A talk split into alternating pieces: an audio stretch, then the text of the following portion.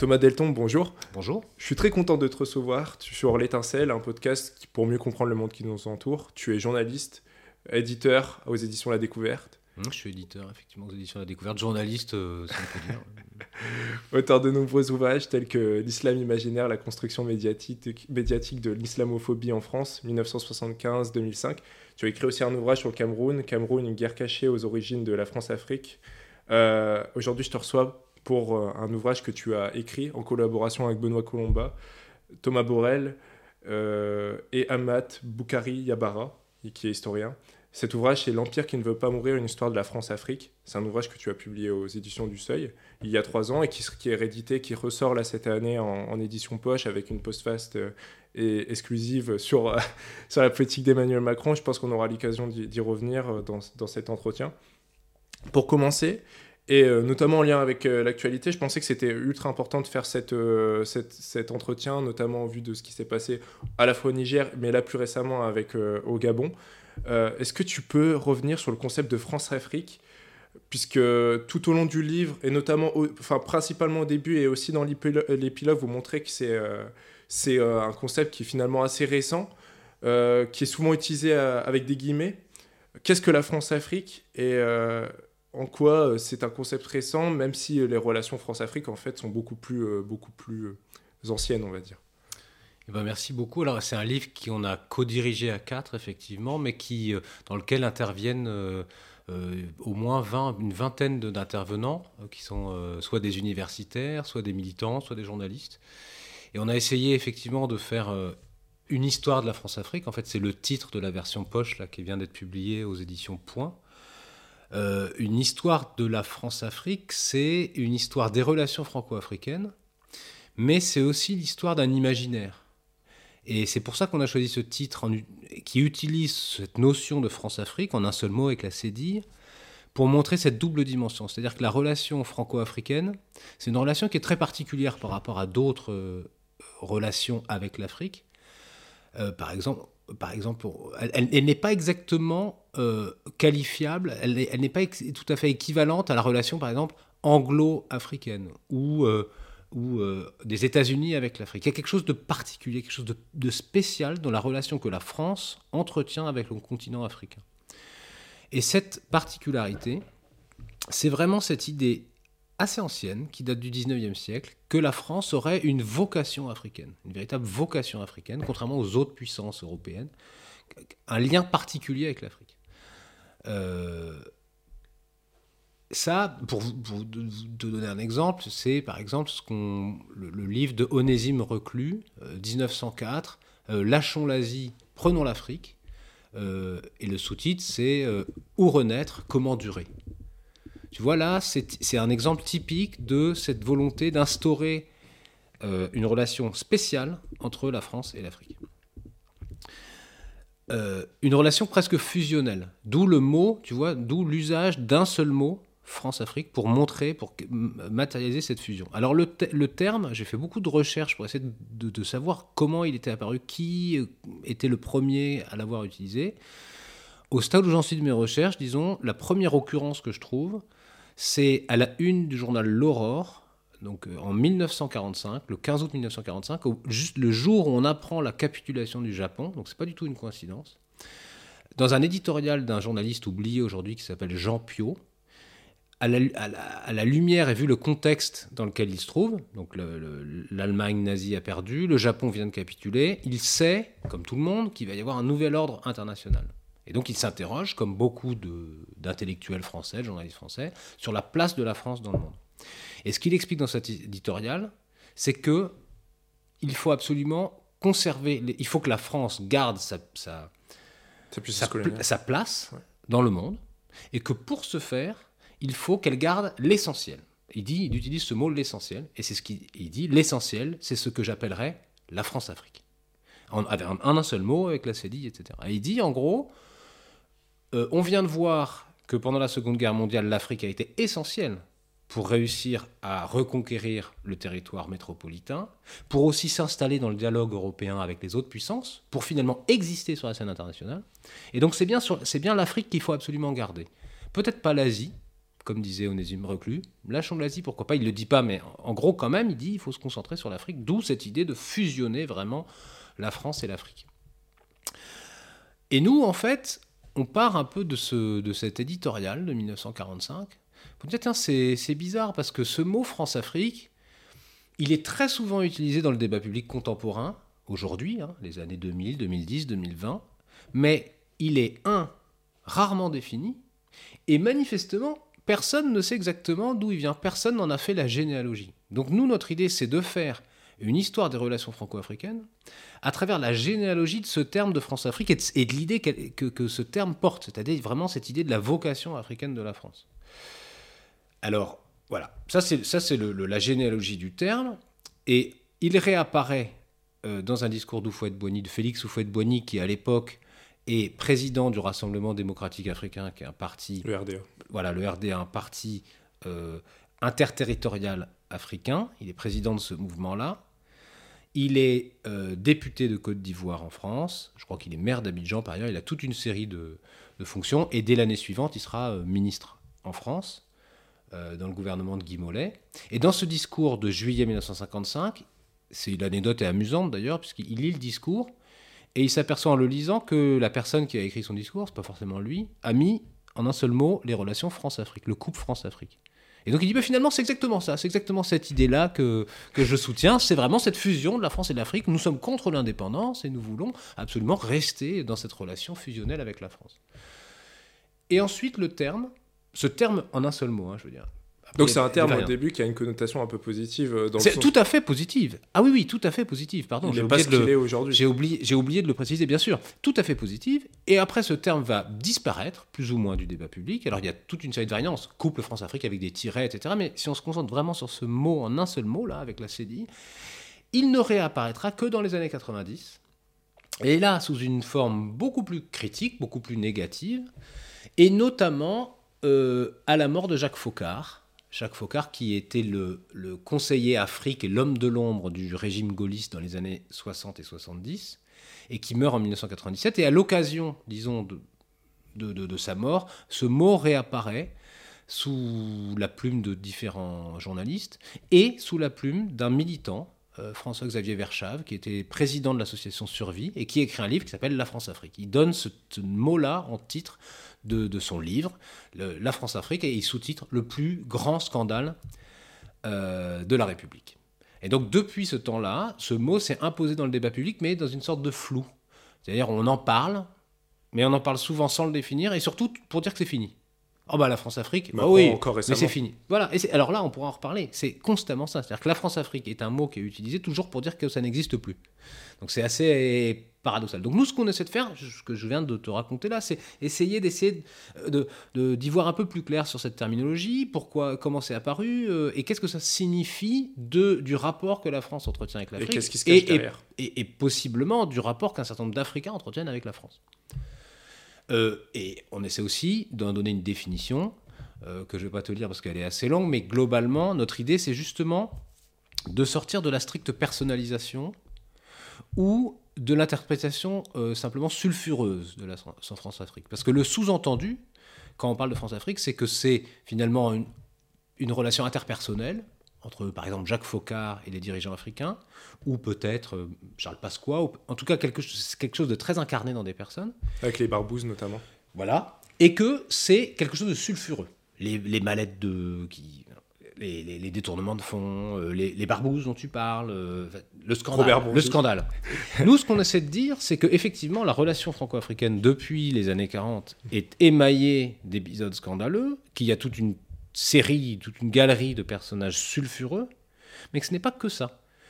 Il y a ça, c'est la facette officieuse, criminelle, la facette euh, critiquable moralement. Mais il y a une autre facette qui est une facette tout à fait officielle, souvent revendiquée euh, et, qui, elle, n'est pas du tout cachée, qui est parfaitement visible. C'est euh, toutes les institutions franco-africaines. Le franc CFA, les bases militaires, les accords de coopération culturelle, euh, toute une série de dispositifs qui ne sont pas du tout cachés. Et Même les fonds notamment, les fonds de coopération. Voilà, tous les, exactement. Et donc nous, on essaie de dire, il faut comprendre les deux. En fait, ces deux facettes, elles ne sont pas séparées, elles vont ensemble, elles participent du même projet et elle témoigne d'une même conception de la relation franco-africaine. le franc CFA, c'est c'est un objet unique dans l'histoire des relations impériales. Un, système monétaire colonial qui se maintient après les indépendances, non, mais pas pour quelques années, pour des décennies.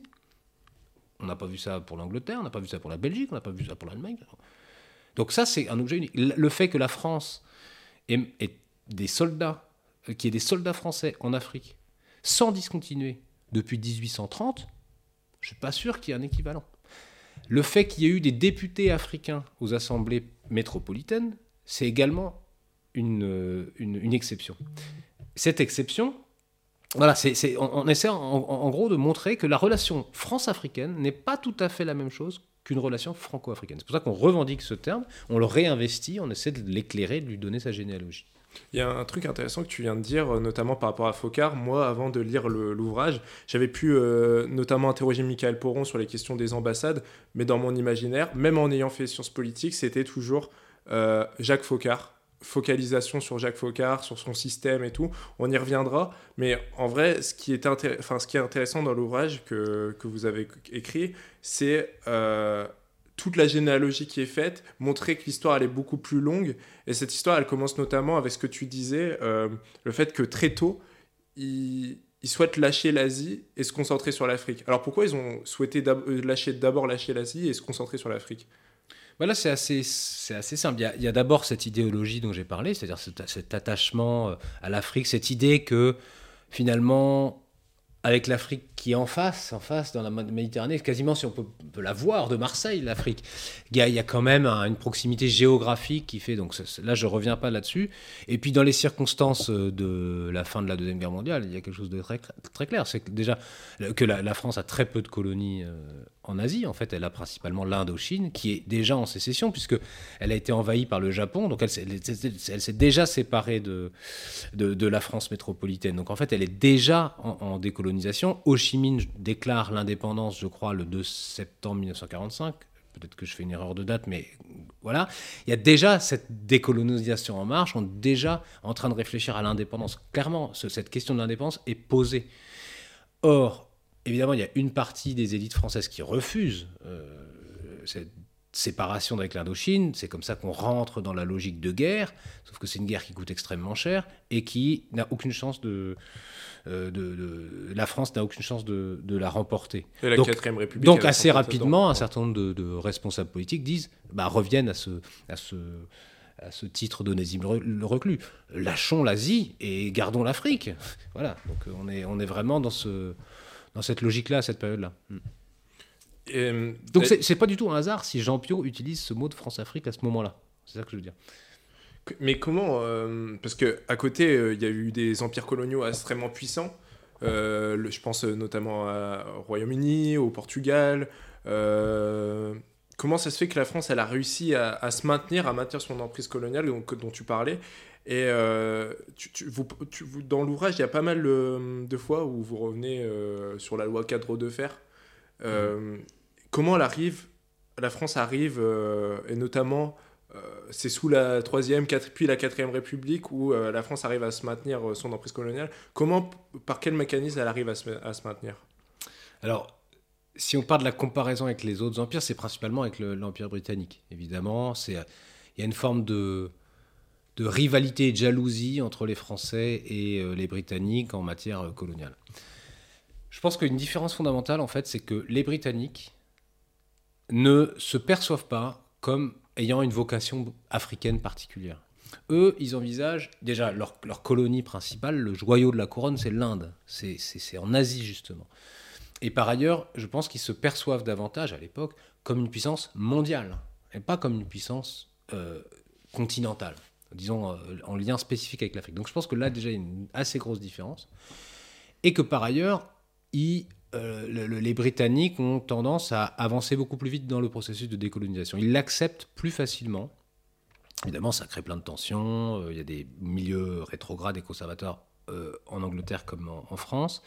Mais globalement, déjà, ils ont peut-être moins de choix, parce que la, décolonisation de l'Asie est antérieure à la décolonisation de l'Afrique, enfin les mouvements indépendantistes, ils sont plus, puissants.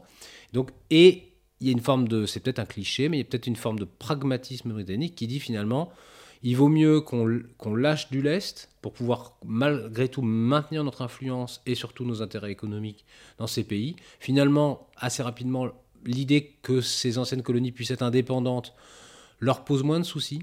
C'est aussi qu'ils ont l'expérience du Commonwealth, dans lequel euh, qui a été institué à partir des années de, de l'entre-deux-guerres, dans lequel il y a des pays indépendants, notamment les colonies blanches, Australie, Afrique du Sud, Canada, qui sont des, qui, sont, qui font partie du Commonwealth, mais qui sont sur le papier indépendants, qui sont véritablement des pays indépendants.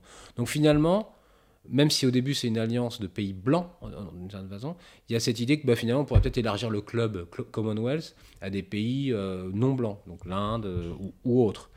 Euh, donc ils ont déjà finalement envisagé cette possibilité. pour les Français, c'est pas le cas. Il y a vraiment cette idée qu'il faut s'accrocher aux colonies. Et finalement, on s'y accroche, sauf si euh, les colonisés nous l'arrachent. il y a plein d'extraits dans le livre. voilà, il, alors, il, y a, plein d'exemples de tout ça. Bon. Alors, pour l'Indochine, pour clairement, euh, on a voulu le enfin, les Français ont voulu le garder, puis les, le Viet Minh l'a arraché, puis après, c'est les Américains qui ont pris le relais. Puis bon, voilà, effectivement, on a lâché l'Asie de force. Quoi. Enfin, les Français ont été obligés de lâcher l'Asie. D'où aussi leur volonté de s'accrocher à l'Afrique presque en compensation. Ça, c'est vraiment toute une série d'intellectuels et de, responsables politiques français qui résonnent comme ça.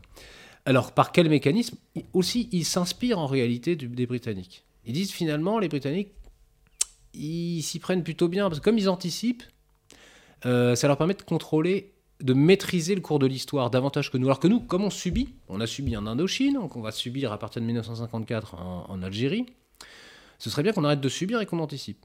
Et c'est le basculement que j'identifie dans le, dans le livre euh, à peu près au niveau, dans les années 52-53.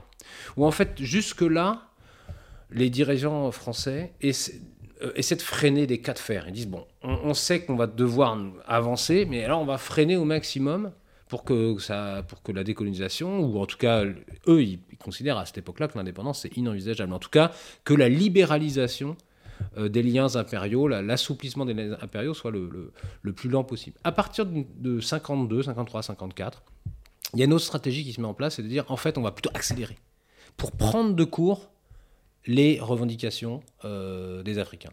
Euh, à la fois des et notamment des revendications d'autonomie ou d'indépendance. Et c'est à partir du gouvernement de Pierre Mendès France en 54, dont François Mitterrand est membre, on y reviendra. on y reviendra, ouais. Euh, qu'il y a cette stratégie qui se met en place, d'abord en Afrique du Nord, euh, au Maroc et en Tunisie, c'est euh, Mendes, France qui propose l'autonomie qui va très vite aller vers l'indépendance du Maroc et de la Tunisie. Donc c'est lui-même, et ça prend de court finalement les nationalistes tunisiens et marocains qui disent ah bah bah c'est alors nous on voudrait plus que ça, mais on s'attendait pas à ce que vous nous donniez autant. Donc ça, ça prend un peu à contre-pied les nationalistes véritables qui, se, qui rentre dans une logique plus de compromis en disant bon bah si vous nous proposez déjà ça, ça veut dire que vous êtes de bonne volonté et que peut-être que on va déjà accepter ça pour aller plus loin. Donc voilà c'est le, type de mécanique qui se met en branle au milieu des années 50. Et petit à petit, cette logique de prendre euh, de vitesse les nationalistes ou les, les gens qui revendiquent, les militants, les activistes, euh, va, se, euh, va se répandre dans la classe politique euh, française, où de plus en plus de gens vont dire oui, c'est ça la solution, c'est de plutôt les prendre à contre-pied plutôt que les prendre à rebrousse-poil, on va dire.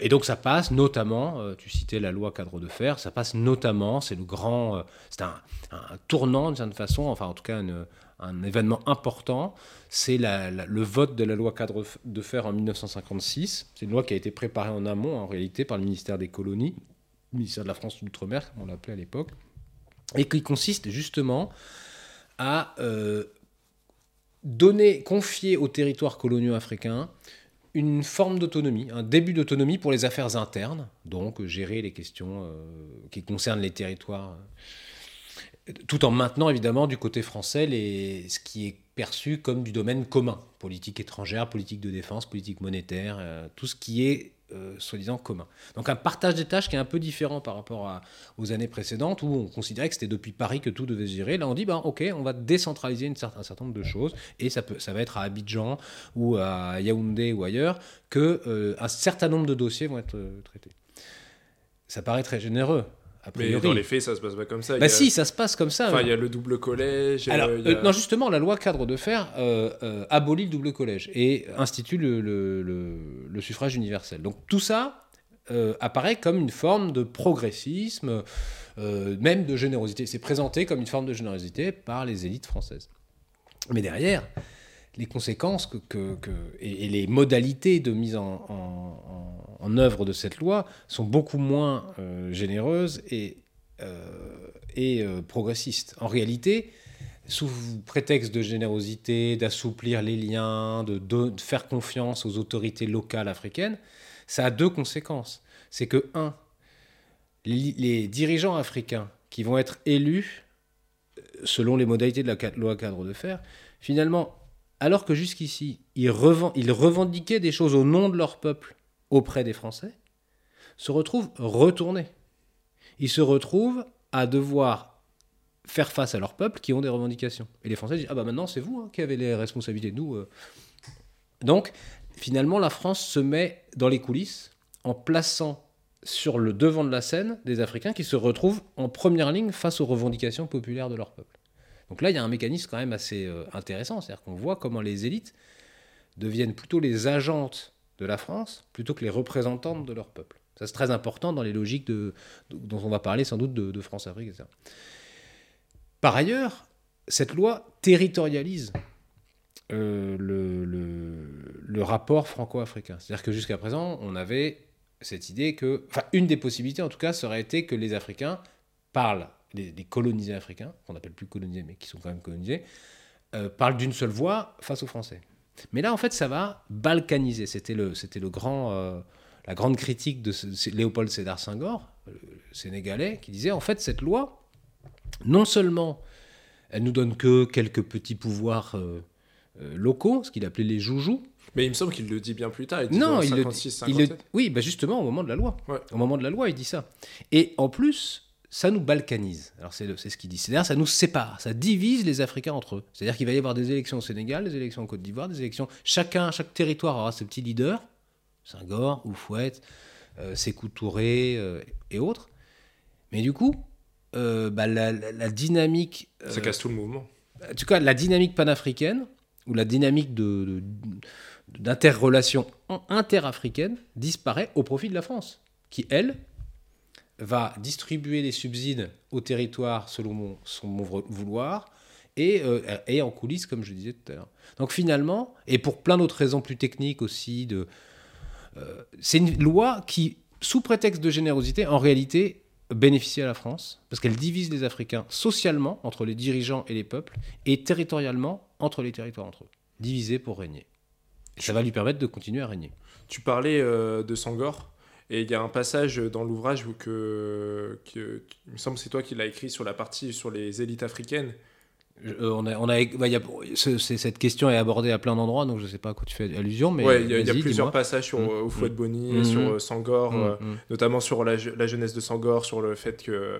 C'est Kadim Diaye, voilà, un chercheur sénégalais qui a écrit sur Sangor. Et c'est un, un, passage qui est. Enfin, tous ces passages-là sont très intéressants parce qu'ils montrent à quel point aussi l'importance de ces élites qui vont être formées et qui vont servir en fait euh, dans ces relations France-africaines. Et je souhaitais qu'on y revienne. Comment justement ils vont devenir ces promoteurs de la France-Afrique et quelles ont été euh, les étapes pour qu'ils parviennent à, mhm. devenir ces élites et comment vont-ils servir euh? Alors effectivement, la question des élites est centrale dans cette affaire, dans cette histoire.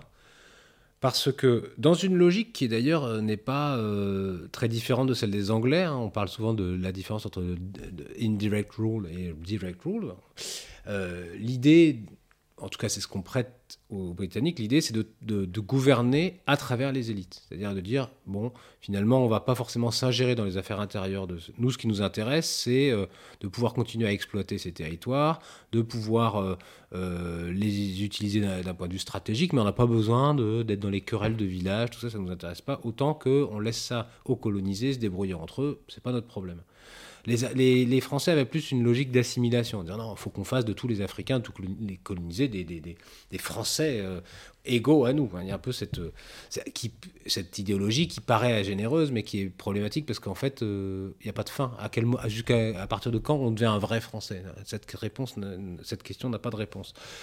donc, en tout cas, cette question des élites est centrale et les, dirigeants français vont effectivement miser énormément sur les, sur les élites africaines en essayant de les sélectionner sur leur loyalisme, tant qu'à faire, des gens qui seront euh, proches de la France, qui auront envie de continuer ce projet franco-africain ou france-africain, qui va donc mettre en œuvre des politiques de formation.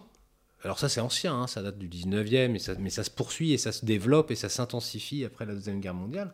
Il y a vraiment un investissement sur les élites, de sorte que euh, ces élites puissent être des bons relais de la politique française, mais aussi euh, dans les deux sens, des intermédiaires finalement, entre les autorités françaises et les peuples africains.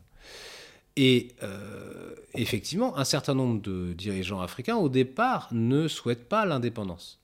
Ils sont plutôt, ils revendiquent plutôt des droits, des droits politiques et des droits sociaux, etc. etc.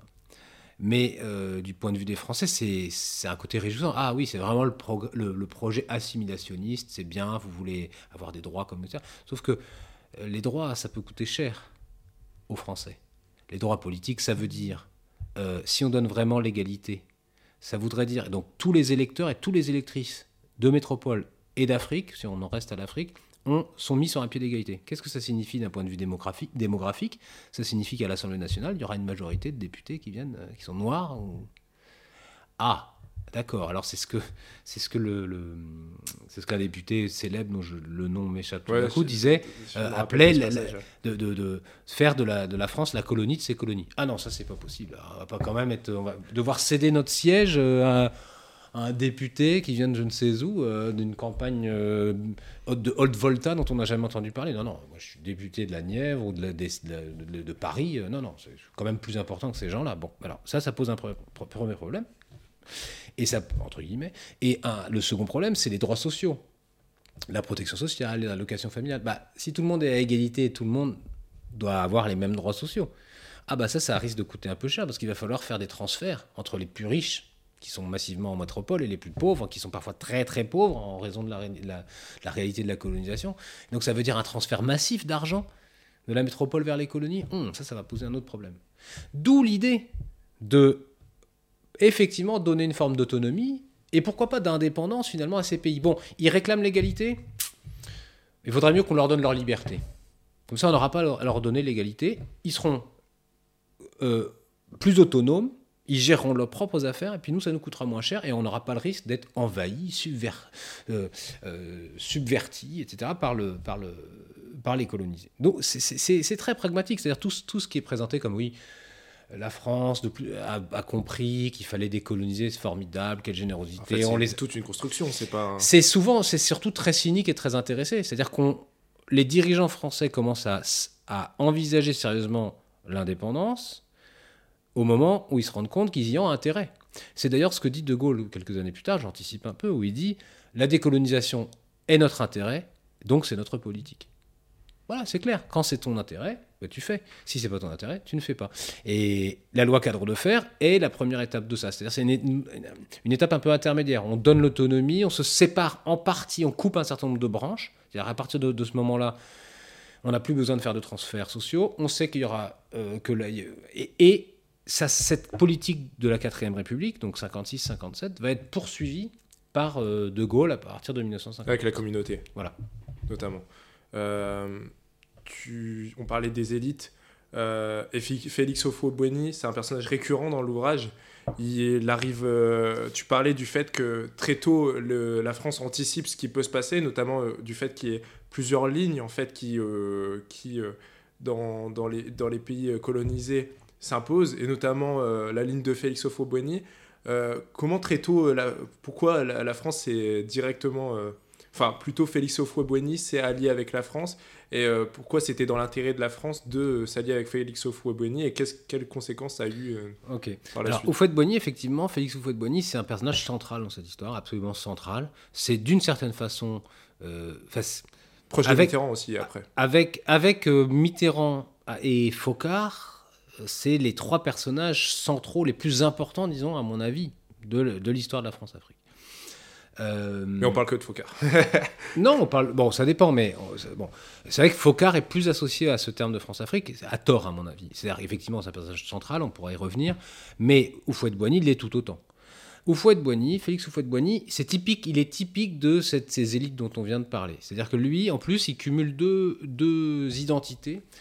À la fois, c'est un, chef c'est le fils d'un chef coutumier, il est lui-même chef coutumier, donc il, est, il a une sorte d'autorité traditionnelle en Côte d'Ivoire. Mais par ailleurs, c'est un évolué, entre guillemets, c'est-à-dire quelqu'un qui est passé par les euh, systèmes de formation et d'éducation français. Un peu comme Sangor. Voilà, comme Senghor, euh, moins intellectuel, mais comme Senghor. Et c'est un grand planteur. C'est quelqu'un qui a, dont la famille a bénéficié du système colonial. C'est-à-dire que le système colonial, c'était pas forcément les colons qui cultivaient, c'était très souvent des Africains à qui on achetait leur production, en les arnaquant gravement souvent. Euh, et lui, il fait partie en tant que évolué en tant que chef traditionnel et en tant que famille de planteurs, planteurs, il s'est enrichi énormément dans le système colonial. C'est une exception, mais il y a eu quelques comme ça colonisés qui ont réussi à à, bien négocier finalement leur place dans le système colonial. Euh, et il est, pendant la Deuxième Guerre mondiale, par exemple, il y a des rapports, euh, je crois que c'est le gouverneur Latry, par exemple, qui fait un rapport sur lui, dithyrambique, en disant il est formidable, c'est un gars formidable, il nous adore, il adore les Français, c'est sur ce genre de type qu'il faut miser. Et en 1945, il est élu, grâce à l'aide de la France, au soutien de la France, et puis de, des électeurs ivoiriens qui, qui, le voient quand même comme quelqu'un qui va pouvoir les représenter. Il est élu à l'Assemblée nationale. Parce que la loi sur les travailleurs forcés aussi qui va. Alors, ça, il est, il est élu en 1945 à l'Assemblée nationale, et ensuite, il y aura euh, une. Une loi qui portera son nom, en fait, dont il n'est pas le seul responsable, mais une loi donc, qui portera son nom, qui abolit le travail forcé en 1946, très tard, hein, mais même si le travail forcé va en fait durer encore un peu. Mais il va associer son nom à cette loi, évidemment, ça lui donne une aura énorme. Sauf que, euh, dans un premier temps, il s'associe aux communistes.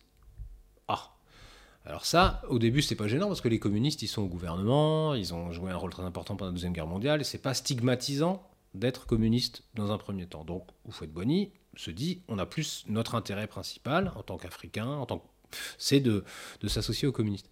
Sauf qu'au moment de la guerre froide, au moment où le communisme devient un les problème, blocs qui se voilà, exactement, à la fois au niveau international mais aussi au niveau euh, français, bah, sa, sa, position communiste et ses alliances avec les communistes et, commencent à poser un problème. Et donc effectivement, il y a euh, Là, il se retrouve un peu coincé parce qu'il était très aimé des Français, mais maintenant, il y a, en gros, les gens qui sont au gouvernement euh, se disent mais c'est un communiste, un Africain communiste, c'est horrible, horrible. Et ils comprennent pas bien d'ailleurs parce que ce monsieur est très riche, il a quand même une voiture, une limousine avec un chauffeur blanc, mais il est communiste.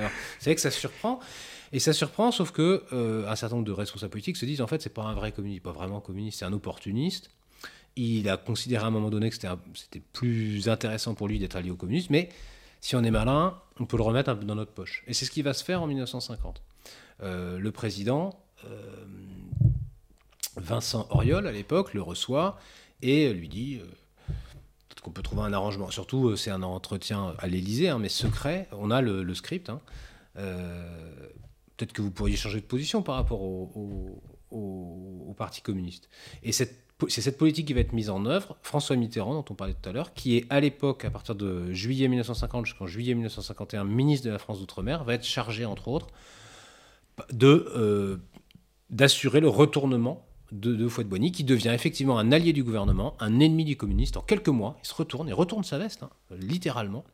Il se sépare de plein de, de, son entourage communiste et il se met à, faire, à mener une politique de collaboration Hein, j'utilise ce terme à dessein de collaboration, pas parce que pas pour faire de la polémique, mais parce que c'est le terme qu'il utilise. Je vais être un collaborateur du gouvernement français. Et il montre très tôt son loyalisme en fait. Voilà, donc il, revient en fait, il était déjà aimé par les Français, par un certain nombre de Français dans les années 40 euh, et 50, et il revient à des meilleurs sentiments à l'égard des Français, on va dire.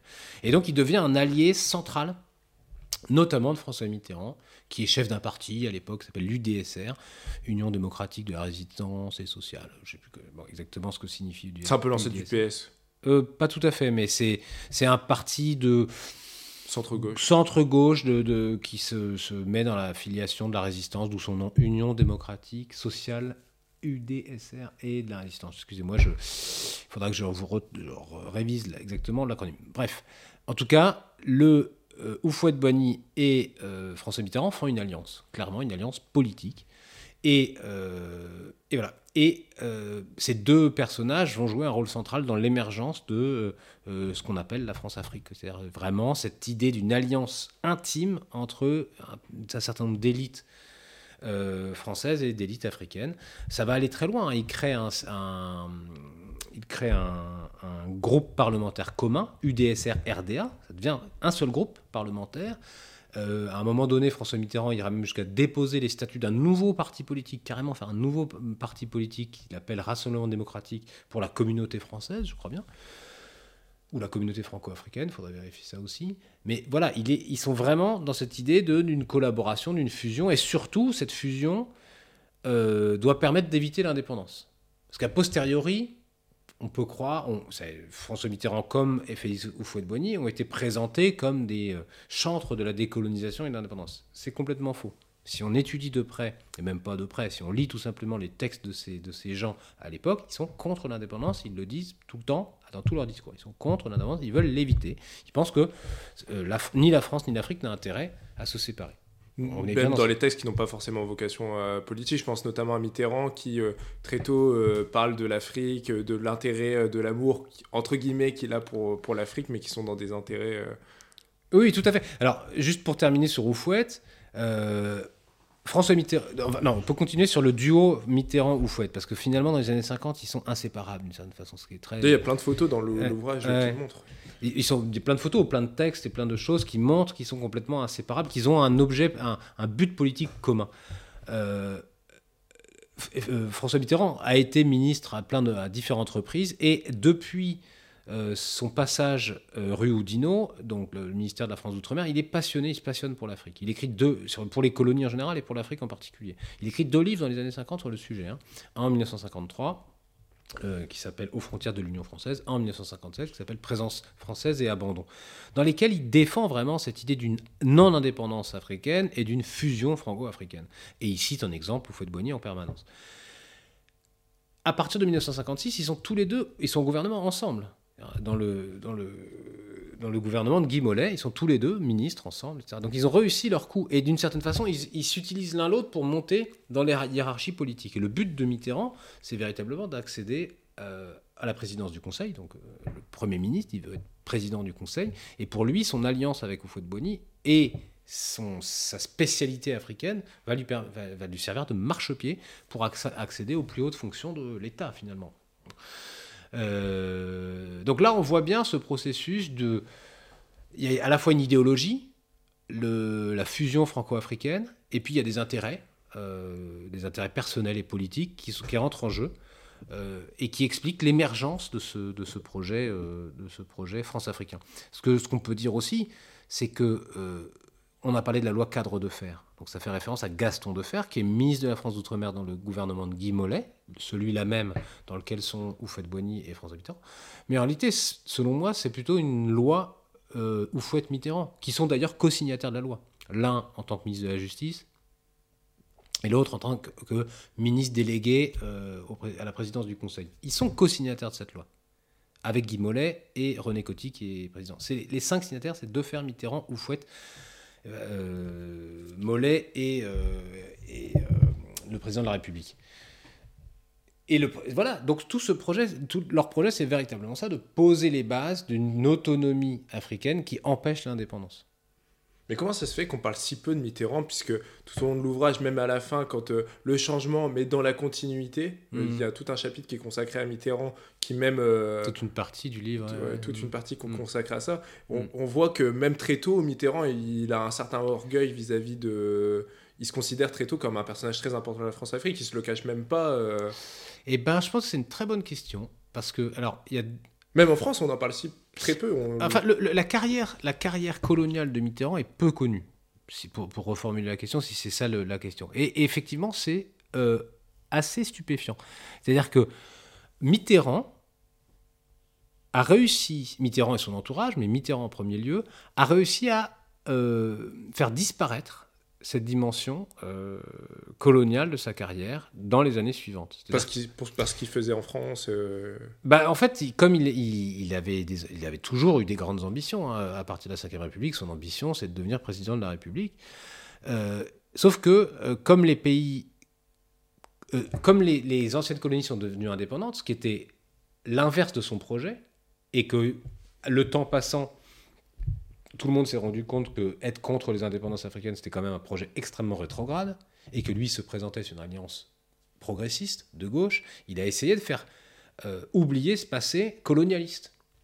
Ou il a essayé, plus exactement, de le réinterpréter. Donc quand on lit ses, livres euh, postérieurs, il se présente comme quelqu'un qui a lutté pour l'indépendance, pour la décolonisation de l'Afrique. Ce qui est faux ce qui est une mystification. Et beaucoup des gens de son entourage disent la même chose. Si on lit les livres euh, des uns et des autres, oh oui. De Jacques Attali et compagnie. Euh, d'autres, enfin, je pense à, toute une série de livres, y compris de chercheurs euh, et de scientifiques, étrangement, qui acceptent complètement la propagande mitterrandienne, je suis désolé, et qui le présentent comme quelqu'un qui était un décolonisateur, quelqu'un qui était pour l'émancipation des Africains, etc. Moi, je pense que c'est faux. Moi, je pense que c'est de la mystification et je pense qu'il y a un manque de travail chez les gens qui disent ça. Et dans l'ouvrage, c'est fou. et c'est clair, on le dit clairement, on le montre clairement, on le démontre euh, dans tous les. qu'on peut pas faire plus, je pense. Enfin, si, on peut faire plus, mais. Euh, donc Mitterrand a été a défendu un projet colonial. Simplement, c'était pas un projet colonialiste rétrograde au sens des colons euh, des colons euh, qui, qui, veulent absolument aucune innovation. Au contraire, sa, stratégie, c'était de réformer le système colonial pour le faire durer. donc donner des, des, responsabilités aux Africains, euh, toutes les réformes dont on a parlé, de, mais pas pour, le, pas pour arrêter le colonialisme, pour le prolonger, moderniser le projet colonial. Bon, voilà. Je savais qu'ils avaient tout intérêt à rester aussi qui avait des intérêts, mais pas. en gros, il s'est battu avec les petits colons qui, qui s'accrochaient à l'Afrique comme euh, des moules sur leurs rochers pour développer une politique coloniale plus nationale qui avait pour but de maintenir le lien colonial pour que cela bénéficie à euh, la France en général. La France. Euh, donc il a réussi à, effacer en partie cette, ce passé et ou à le, ou à le mythifier, le mystifier. Par ailleurs, il y a la question de l'Algérie. C'est-à-dire qu'il a été ensuite euh, ministre de l'Intérieur. J'espère que je ne confonds pas les. Enfin, j'inverse pas les deux ordres. Mais ministre de l'Intérieur euh, au moment de la guerre d'Algérie, au moment du déclenchement de la guerre d'Algérie, où il s'est quand même fourvoyé par rapport au sens. il est allé à, l'encontre du sens de l'histoire, disons. L'Algérie, c'est la France. Hein, vous vous souvenez de cette phrase. Et par ailleurs, il a euh, fait guillotiner un certain nombre de gens pendant la guerre d'Algérie. Et comme par la suite, et d'ailleurs ça de façon très sincère, je pense qu'il était contre la peine de mort, il a essayé aussi de faire oublier euh, ce, passé-là aussi. Donc en gros, et, ça a plutôt très bien marché, puisque effectivement, comme tu le disais, plus personne, visiblement, n'a, euh, ne connaît le passé ancien de Mitterrand, en tout cas des années 50. À la limite, on connaît mieux maintenant son passé vichiste, mais son passé... Qui était droite euh, conservateur. Bah, carrément, voilà.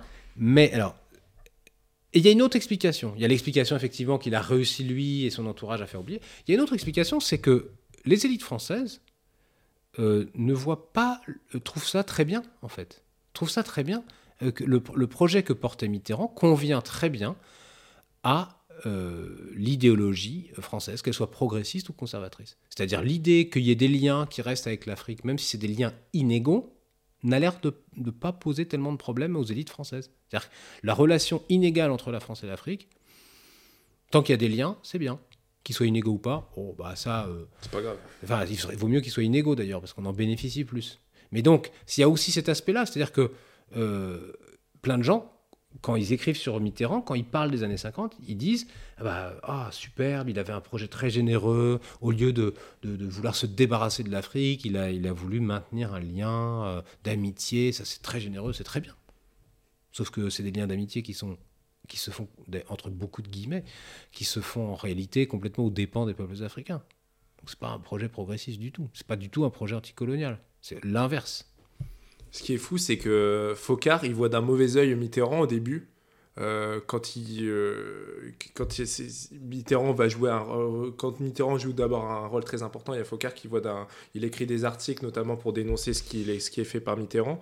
Euh, et moi, je souhaitais revenir aussi à Focard et justement, qu'est-ce qui fait que que ait d'abord été critique vis-à-vis de ce qui a été ce qui a été fait par Mitterrand, sachant que lui-même va jouer un rôle très important et notamment sous la présidence de De Gaulle dans, la perpétuation de ce qu'a fait, euh, François Mitterrand avec Au de Bonny. Oui, c'est, c'est très intéressant. Effectivement, j'ai, je fais un petit article là-dessus, euh, un peu anecdotique, mais un peu révélateur malgré tout, sur une série d'articles écrits par euh, Jacques Faucard dans les, dans années 50. Il avait un journal qui s'appelait Lettres à l'Union française, qui était. Euh, il, s'occupait, lui, au sein du RPF, le Rassemblement du peuple français, donc le parti gaulliste, gaulien, gaulliste, dans les années 50. Il s'occupait des, relations avec l'outre-mer, en particulier avec l'Afrique. Donc il avait. Un, il animait une lettre, une revue qui était envoyée aux adhérents euh, du RPF dans les colonies qui s'appelait Lettres à l'Union française. Et là-dedans, il écrit énormément d'articles et notamment quelques-uns contre Mitterrand et critique Mitterrand. Et ce qui m'avait beaucoup amusé, c'est qu'il utilise le terme de néocolonial. Mitterrand et Houphouët-Boigny sont des néocoloniaux à une époque où euh, ce terme ne veut pas dire ce qu'on. Enfin, il n'est pas utilisé en fait. C'est une des premières occurrences, premières occurrences dans la langue française, à mon avis, de ce terme néocolonial. C'est bizarrement sous la plume de Jacques Faucard contre Mitterrand. C'est ça qui me semblait euh, intéressant. Je trouvais intéressant de faire un petit article là-dessus parce que ça dit beaucoup de choses en fait. Alors. Faucard, pourquoi il s'oppose à Mitterrand? Pourquoi il, et, il qualifie euh, Houphouët-Boigny de vipère lubrique Quand on sait les relations qu'ils auront ensuite euh, c'est assez drôle, rétrospectivement. Euh, pourquoi il l'aime pas? Justement parce qu'il est il apparaît comme trop progressiste. D'abord, il apparaît comme trop progressiste. Focard est plus conservateur. Lui, il dit, euh, lui, il défend les petits colons. Voilà, ça c'est la première chose. Et que par ailleurs, et c'est la principale critique en fait dans les articles, dans ces articles, c'est que Mitterrand procède à des changements à l'intérieur de l'appareil administratif colonial et un certain nombre de gaullistes qui sont opposés au régime de la 4ème République, qui se retrouvent débarqués de l'administration coloniale au Tchad ou ailleurs, ou en Sénégal ou je sais pas où, et que du coup bah, les gaullistes défendent les leurs. Et nous, euh, pourquoi voilà, Ils ont l'impression d'être victimes d'une chasse sorcière et d'une purge en interne dans l'appareil euh, administratif colonial. Donc c'est pour cette raison principalement que, et que, que, pour ces deux raisons. Un, euh, Mitterrand serait un bradeur d'empire, est complètement faux. Et deux, euh, il sera un, ennemi des gaullistes. Voilà. Bon. Euh... d'empire, notamment par la position qu'il a avec l'Asie, qui dit. Euh, oui, alors peut-être, oui, effectivement, effectivement, mais aussi euh, bradeur d'empire. Regardez, il veut donner des responsabilités à Houphouët-Boigny, ce communiste, parce qu'à l'époque c'est ça. Houphouët-Boigny est encore considéré comme un communiste. Ah, il veut tous ces. c'est une mentalité hyper coloniale. Donc, donner des responsabilités à, des Africains, quelle blague. Déjà, on a accepté qu'il y ait quelques députés, mais quand même, il ne faudrait pas aller trop loin. Bon, c'est ce type d'idéologie-là. Alors après, la suite de, ta question, elle est intéressante. C'est pourquoi ensuite, Focard, en fait, Focard va changer d'idée. C'est-à-dire que Focard, comme je le disais tout à l'heure, je disais qu'au milieu des années 50, il y a un changement de stratégie dans les élites françaises. Focard va comprendre que c'est cette, cette, nouvelle stratégie qu'il faut adopter. C'est-à-dire quand même, en fait, effectivement, travailler main dans la main avec des élites africaines loyalistes, ultra-loyalistes pour certaines, plutôt que freiner des cas de fer et que tout explose. Toute la logique est, celle-là. Gaston Defer le dit quand, il présente sa loi, il dit euh, cessons de laisser croire que la France ne s'occupe de l'outre-mer que quand euh, le sang a coulé. C'est exactement ça. Il dit il faut anticiper, il faut, on va éviter les affrontements parce que sinon tout va exploser. Il faut arrêter d'être conservateur parce que sinon tout va exploser. Il faut arrêter de maintenir, de rigidifier le système colonial, sinon il va éclater. Il faut l'assouplir, il faut donner. Ça coûterait très cher. Hein. En plus, ça coûterait très cher. Donc il faut donner des responsabilités aux Africains, il faut assouplir le système. Et Focard comprend ça aussi, il est très intelligent, lui il est pragmatique.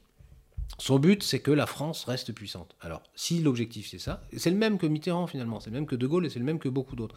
Comment faire pour défendre la puissance française sur la scène internationale? On a vu qu'en Indochine, la force n'avait pas marché. On voit qu'en Algérie, ça marche pas non plus. Finalement, on est plus fort militairement, on est plus riche, mais en face, on a des combattants qui sont prêts à mourir en, masse pour euh, l'indépendance de leur pays. Et en plus, on se fait critiquer partout dans le monde entier. À l'ONU, les États-Unis nous crachent dessus, tout le monde nous crache dessus. Est-ce que véritablement c'est la bonne stratégie, la force? Non. Surtout quand on voit le massacre de Sétif, de Tiarog. Euh, oui, mais ça, à la limite, je pense que ça les, ça les dérange pas trop. Laisse des traces aussi. Ça, je pense que ça les dérange assez peu. Euh, les morts, c'est pas quelque chose qui les dérange plus que ça. Ce qui les dérange, c'est que la France perde son statut de grande puissance. Voilà, de grande puissance.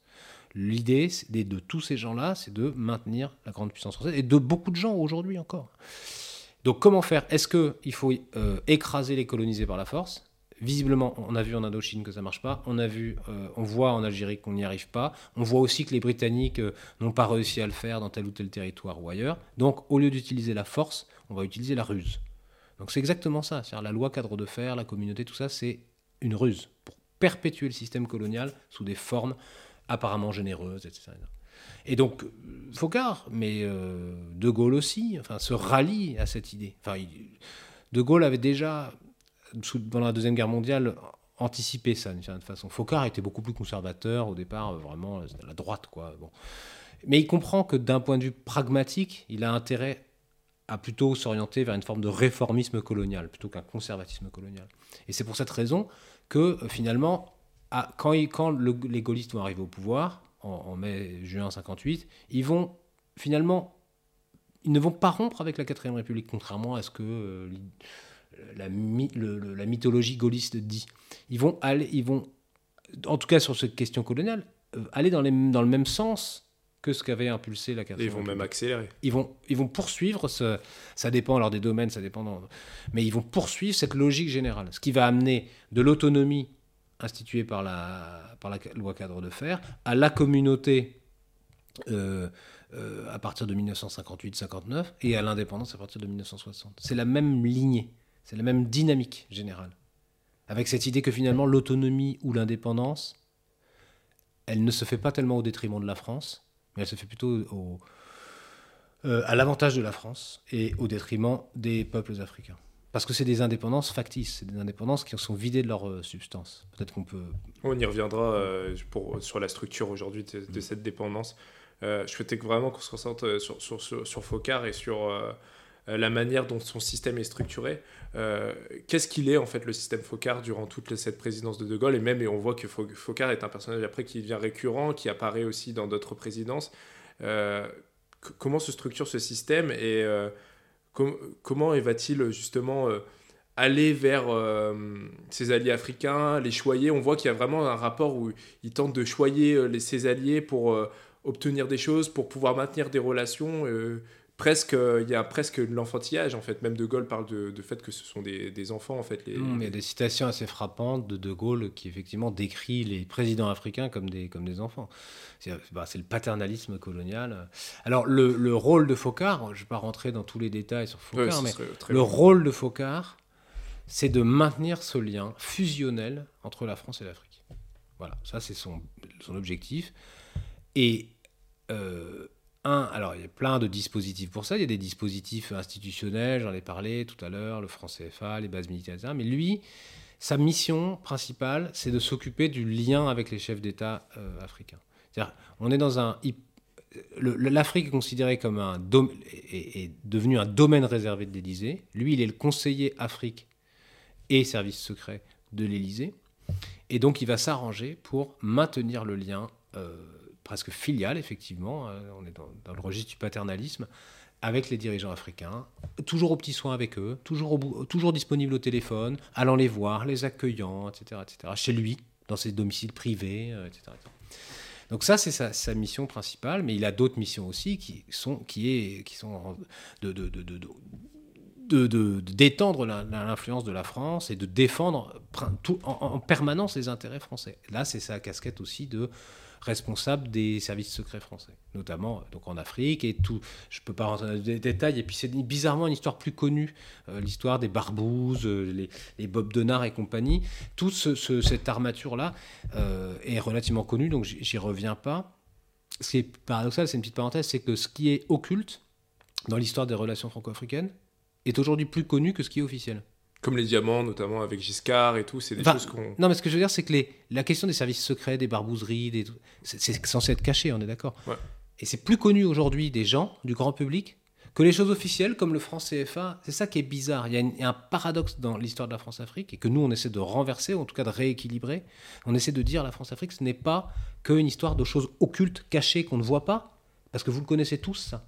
Ce que vous connaissez pas, c'est ce qui est visible. Ce que vous ne voyez pas, c'est ce qui est visible. Qui pose des questions de souveraineté, parce que la franc CFA, c'est la monnaie. Et quand on pense à l'euro, notamment ici, euh, quand on parle du franc et tout, la monnaie, c'est quand même quelque chose de crucial pour gagner en souveraineté. Oui, c'est ça. En tout cas, c'est bizarre que des choses qui sont aussi visibles qu'un billet de banque soient moins connues finalement. On se pose moins de questions publiques sur un billet de banque qu'on voit tous les jours que sur euh, des affaires cachées.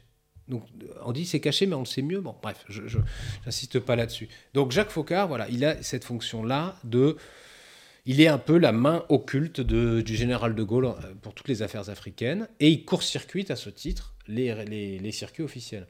C'est-à-dire que beaucoup d'ambassadeurs se sont plaints de l'action en sous-main euh, des, des, de, de Focard, qui faisaient des choses, qui, qui discutaient avec, euh, de façon officieuse avec des dirigeants africains, et, et les, sans même que les ambassadeurs censés représenter officiellement la France euh, soient au courant.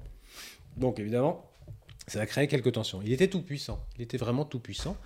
Simplement, l'histoire de la France-Afrique ne se résume pas à Focard. Focard était le conseiller euh, Afrique de De Gaulle jusqu'en 69. Donc ça a duré 10 ans, pas énorme. Hein et ensuite, le conseiller Afrique de Pompidou, ça a duré 5 ans. Voilà, c'est tout. Après, il est viré. Euh, Giscard le vire. Et pourtant, la France-Afrique n'est pas morte. Donc, un, une des grands.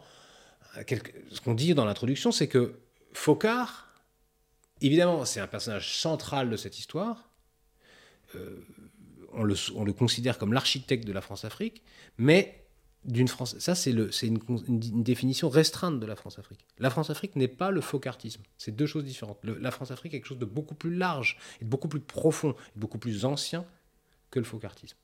Donc ça, c'est quelque chose auquel on tient, parce que sinon, c'est trop facile de dire ah ben non, il n'y a plus de problème entre le- la France et l'Afrique, il n'y a plus de France-Afrique, c'est fini. C'est la faute d'un seul homme. Regardez, euh, voilà, c'est la faute d'un seul homme. Et puis il est mort cet homme, donc ça n'existe plus. Malheureusement, c'est pas vrai. C'est-à-dire que tout ce- toutes, les, toutes les infrastructures, toutes les, les mentalités, toutes les pratiques n'ont pas disparu. avec seul l'imaginaire aussi. L'imaginaire, bien sûr. Toute l'idéologie coloniale et tout ça. C'est pas parce que Jacques Faucard est enterré qu'il n'y a plus de paternalisme euh, en France, le paternalisme colonial en France. Non, bien au contraire. Et donc c'est même un peu euh, facile de dire à la France-Afrique c'est fini. Ah bah c'est fini, donc maintenant tout est bien. Non, non, il y a plein de problèmes. Et on le voit dans l'actualité, évidemment, aujourd'hui, au Niger, au Mali ou ailleurs. Et justement, je souhaitais qu'on y vienne pour terminer cet entretien. Euh, vraiment, comment, au- au-delà de cette question de structuration, de comment ce système s'est mis en place, euh, y a, toute la dernière partie de l'ouvrage est consacrée à cette perpétuation la France-Afrique au travers notamment des, pré- présidents Chirac, euh, Sarkozy, Hollande, Macron. Euh, et quand on voit ce qui se passe au, Gabon, au Niger, ce que tu évoquais au Mali, euh, le mépris, le paternalisme de nos dirigeants, et puis surtout les discours qui semblent un peu loin des, réalités. Je pense notamment à, Macron qui parle d'histoire d'amour carrément avec, avec l'Afrique. On a l'impression que ce ras-le-bol, il, quand même, il se fait de plus en plus sentir. Est-ce que la France-Afrique est aujourd'hui en train de se disloquer quand on voit toute cette situation-là? Est-ce que la France, justement, elle n'est pas en train de perdre pied et on assiste peut-être euh, à, véritablement à cette fin qui était tant annoncée ces dernières années, mais qui en réalité... euh, Hmm. Bah, c'est un peu la question que tout le monde se pose, c'est une question très importante. En fait, ce qui est intéressant, donc toute la dernière partie du livre, la sixième partie, c'est la partie contemporaine, de 2010 à, à nos jours, en fait, c'est la partie où, et ça rejoint ce que je disais juste avant, où les dirigeants français considèrent que la France-Afrique, c'est fini. Bon, donc on- on- je reviens sur le début, c'est vraiment dans les années 2000, après le livre, de François-Xavier Verschave, que le, mot France-Afrique s'installe dans le débat public.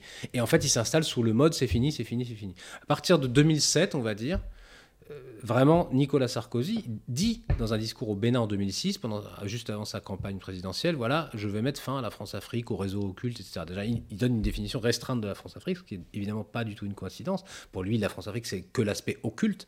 Donc que Focard, par exemple. Bah, en tout cas, c'est le, pour lui, c'est l'aspect occulte. Bon, après, il y a eu l'affaire Elf, euh, l'affaire euh, l'Angola Gate, plein d'affaires qui montrent bien que ça dépassait quand même Focard, y compris les affaires occultes. Donc, en tout cas, il donne une définition implicite euh, de la France-Afrique restreinte, c'est-à-dire juste les affaires occultes. Euh, définition que nous, nous contestons. Donc. Il dit, la France-Afrique, avec moi, ça sera fini, c'est fini, je suis né, après l'indépendance. Enfin, moi, je suis pas quelqu'un de, pas un colonial, quoi. Je connais pas ces affaires-là, c'est fini. Maintenant, on va faire des partenariats avec l'Afrique. euh, bon.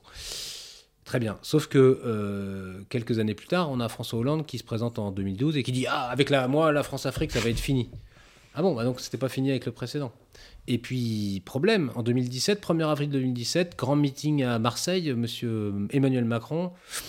La France-Afrique avec moi, ça sera fini. Ah bon, ça veut dire que c'était pas fini avec les deux précédents. Donc au bout d'un moment, on se dit, bon, ça devient un problème en fait, de dire que quelque chose est fini et de s'apercevoir dans l'actualité et à chaque campagne électorale que ce qu'on nous a dit qui était fini, ce qu'on nous a promis comme terminé, en fait, ça continue. Donc nous, et c'est pour ça qu'on on a appelé le livre L'Empire qui ne veut pas mourir, c'est qu'on s'aperçoit que on dit toujours que c'est la fini, c'est fini, mais c'est pas fini. Et en fait, c'est parce qu'il y a ça cache cette volonté de ne pas finir, justement. L'idée, c'est toujours de faire perdurer, sous prétexte que c'est... Il y a une, une analogie que je fais souvent, euh, qui est peut-être contestable, mais qui, à mon avis, permet d'expliquer assez bien les choses. C'est l'analogie avec le, ce que Christine Delphi, la, féministe, mais intellectuelle euh, et théoricienne féministe euh, Christine Delphi, appelait le mythe de l'égalité déjà là, parlant des relations femmes-hommes. Elle disait, beaucoup, beaucoup de gens considèrent que ça y est, il y a l'égalité entre l'homme et les hommes et les femmes. Donc pourquoi continuer à être féministe? Pourquoi continuer à lutter pour... ben, pourquoi d'ailleurs? Puisqu'il y a déjà l'égalité. Sans remettre en cause le système. Non, mais surtout que il n'y a pas l'égalité n'est pas là en fait. Euh, les salaires sont un quart inférieurs, des femmes sont un quart inférieurs à ceux des hommes. Donc on peut toujours dire que l'égalité est déjà là, mais en réalité c'est faux, c'est inexact. Donc tout ce discours disant euh, de toute façon maintenant les discours féministes ils sont excessifs, l'égalité est déjà là, donc qu'est-ce qu'elles veulent, etc. etc. C'est un discours antiféministe qui vise à justement éviter l'égalité. On est d'accord Dire que l'égalité est déjà là, c'est de dire il n'y a plus rien à faire. Mais je pense qu'on peut faire une analogie avec la France-Afrique. Dire que la France-Afrique est déjà morte, c'est dire ah bah non mais il n'y a plus rien à faire maintenant ça y est on est dans un partenariat d'égal à égal c'est ce qu'on entend dans tous les discours publics euh, ça y est maintenant on est vraiment euh, on est on est dans des relations qui sont normalisées qui sont assainies qui sont bon et puis ah bah tiens on s'aperçoit qu'il y a Ali Bongo qui est toujours au pouvoir que au Niger euh, il y a toujours un problème avec l'uranium que qu'il y a toujours des bases militaires, qu'il y a toujours le franc CFA, tout ça c'est toujours là en 2023. Ah bon Alors donc, donc, la, donc la France-Afrique déjà morte ou pas déjà morte? Donc moi je ne sais pas ce qui est en train de se passer. Euh, effectivement, tout ce système qui a été mis en place avant les indépendances, le franc CFA ça date de 1945, les bases militaires, la présence militaire en Afrique ça date du 19e siècle. Donc c'est pas uniquement Jacques Faucard en 1958 ou en 1960, c'est quelque chose qui est très ancien. Tout ce système-là et le paternalisme, toute l'idéologie coloniale, elle, tout ça est encore là. Mais c'est sûr que là, les Africains en Afrique, et les Français d'ailleurs aussi d'ascendance euh, africaine en France, et un certain nombre de Français qui n'ont pas d'ascendance africaine, commencent à dire ça commence à bien faire. Ça commence à bien faire, ces mécanismes impériaux, cette idéologie impériale, ça commence à bien faire. Il faut vraiment qu'on en sorte. Donc là, je pense qu'on est possiblement, c'est une hypothèse, et je ne suis pas le seul à le dire, dans une, euh, dans une phase de nouvelle phase de décolonisation. Et que là, clairement, euh, un certain nombre d'Africains ont décidé de prendre les choses en main et tous les euh, pans de la souveraineté dont, ils ont été privés depuis tant d'années, souveraineté monétaire, souveraineté sécuritaire, souveraineté culturelle, souveraineté linguistique, souveraineté, etc., etc., on, on les a privés de, de, cette souveraineté et maintenant, ils prennent les choses en main. Ils n'attendent pas que la France leur donne quoi que ce soit. Ils arrachent leur indépendance, leur liberté et, espérons, euh, des formes plus démocratiques de gouvernement. Donc peut-être qu'on est dans cette période-là. Mais je pense qu'on est dans une période de bifurcation possible. C'est-à-dire, effectivement, il est possible qu'on aille vers plus d'égalité, vers moins de France-Afrique, vers, voilà, vers des relations assainies, comme on dit. Mais il est possible aussi que la France, comme elle, euh, comme elle l'a toujours fait en fait, réussisse à réformer son système de sorte qu'il perdure. Et je crois que Emmanuel Macron est dans cette logique de réforme, non pas pour mettre fin à la France-Afrique, mais pour faire perdurer quelque chose qu'on peut qualifier autrement que France-Afrique, si on veut, mais ce, lien paternaliste, en fait, avec l'Afrique. Quand il dit, tu citais sa, citation où il dit euh, il faut que entre la France et l'Afrique, ce soit une histoire d'amour, rien que ça. Le fait que ce soit un Français, président français, donc ancienne puissance coloniale, à un moment où la France est contestée, qui disent vraiment il faut que ce soit une histoire d'amour, euh, ça me fait quand même penser à un couple un peu, un, homme un peu abusif dans une relation de couple asymétrique. Il faut qu'on s'aime, chérie, sinon ça va un peu mal se passer. non, mais c'est vrai. Et, et, sa posture même, même au-delà des mots, sa posture ressemble à ça. Quand, dans la dernière conférence de presse qu'il a faite euh, il y a quelques jours, il dit face à l'Afrique, il, faut faut faire preuve ni de paternalisme, ni euh, de euh, faiblesse, sinon nous ne serons nulle part. C'est ça qu'il ajoute. Sinon nous ne serons plus nulle part. Il est vraiment dans l'idée qu'il faut maintenir une présence française. Pourquoi en fait? Il, reste non seulement dans cette idéologie paternaliste, mais il reste aussi dans cette, idéologie coloniale de la présence africaine, présence française en Afrique. Pour reprendre le titre de Mitterrand, présence française et abandon. Lui, il est du côté de la présence française, il n'est pas du côté de l'abandon. Il veut pas lâcher. Et c'est précisément parce que l'Empire ne veut pas mourir qu'on voit tous ces mouvements. Enfin, c'est une des raisons pour lesquelles on voit tous ces mouvements qualifiés d'anti-français. C'est parce que l'Empire, ou ce qu'il en reste, s'accroche. Il veut pas mourir. Bon, les Africains finiront bien par le, faire disparaître, mais ça peut durer plus longtemps que prévu. Et donc, pour euh, revenir à ta question initiale, est-ce qu'on est en train de voir la fin? Moi, j'en sais rien. C'est possible. Beaucoup d'Africains le souhaitent, beaucoup de Français le souhaitent, un certain nombre de Français le redoutent. C'est ça peut-être qu'on est en train de vivre, effectivement, la disparition progressive de la France-Afrique. Mais on n'est pas, on peut pas, à mon avis, aujourd'hui, pour reprendre une formule d'un ancien ministre français, acter le décès de la France-Afrique. Je pense qu'on n'y est pas. Déjà, le franc CFA, les bases militaires, euh, le, et, arrêter de soutenir les autocrates africains. Parce que là, il y en a un certain nombre qui sont en train de tomber, Ali Bongo, etc. Mais il y a deux ans, euh, Emmanuel Macron est allé euh, adouber Mahamat Idriss Déby au, Tchad dans un coup d'État constitutionnel. Donc il dit ah, on est contre les coups d'État. Paul Biya au Cameroun. Paul Biya, alors c'est pas lui qui l'a installé au pouvoir, mais il est quand même effectivement allé le saluer en, juillet 2022, lui serrer la main, serrer la main de son fils, que les, que les Camerounais suspectent de vouloir prendre le pouvoir à la suite de son père. Il a reçu Nassibé, fort, fort Nassibé Yadema, etc. Bon. Euh, on n'est pas sorti de la France-Afrique, excusez-moi. Merci beaucoup Thomas Deltombe. C'est moi qui vous remercie.